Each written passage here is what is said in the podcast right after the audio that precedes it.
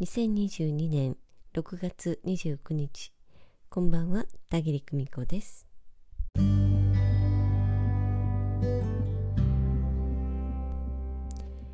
日は霊視カウンセリングという手法についてねお話ししてみたいと思います。え心の中にモヤモヤを抱えている時あなたは誰に相談しますか？誰にそのことを打ち明けるでしょうか？ご友人やご家族仲良しの同僚だったりまあ学校の場合だったら先生というのもありでしょうか。その選択は様々でしょう。心理カウンセリングを受けたり時には占いを頼りに答えを求める方もおられるでしょうか。そんな時まずはご自身のことを深く知るということが解決の糸口になる。ということをお伝えしておきたいと思います。自分のことを深く知るとは何もご自分の欠点を見つけて責めるとかね修正するなんていうことではないんです。外に問題を見つけた時には出発点に立ち戻る必要があるということなんです。そして道に迷って出発点に戻ろうとする時にお手伝いできるのが霊視カウンセリングの手法です。魂の世界、まあ、いわゆる霊界とつながるということはあなたの一番身近な存在である守護霊や指導霊やご先祖の皆様といった方々とつながって今のあなたが目を覚ますためのヒントをいただくことなんです。ただ自分を知ること。第三者目線であなたという人を知って受け入れていく作業なんです。セッション中に伝えられることに耳を傾けているうち自然と溢れてくる涙。なぜ涙が出るのか。自分でもわからない。とっくの昔に封印していたものなかったことにしていた思い。それらの存在に気づいて光を当てていくと自然な浄化が始まります。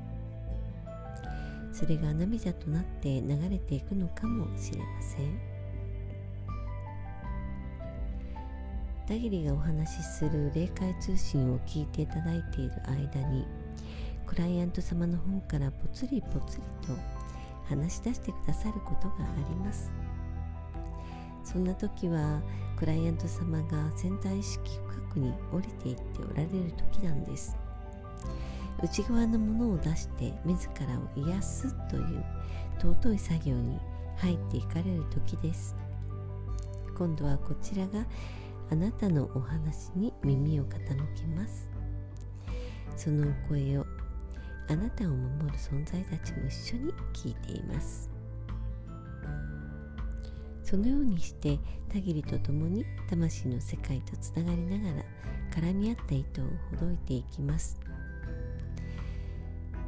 でもそれが実際の問題解決につながるのかしらと聞かれるとはいとお答えしたいと思います。なぜなら目の前の問題は何かに気づかせるために起こっているからです。予防であったり注意喚起であったり軌道修正を促しより良い道へ導くためのヒントなんです。もしあなたが自分の内側にある大事なことに気づいてあり方が変化したらもうその問題は必要なくなっていく。こんな風になっています。霊視カウンセリングという手法があることを知っていていただけたらとても嬉しいです。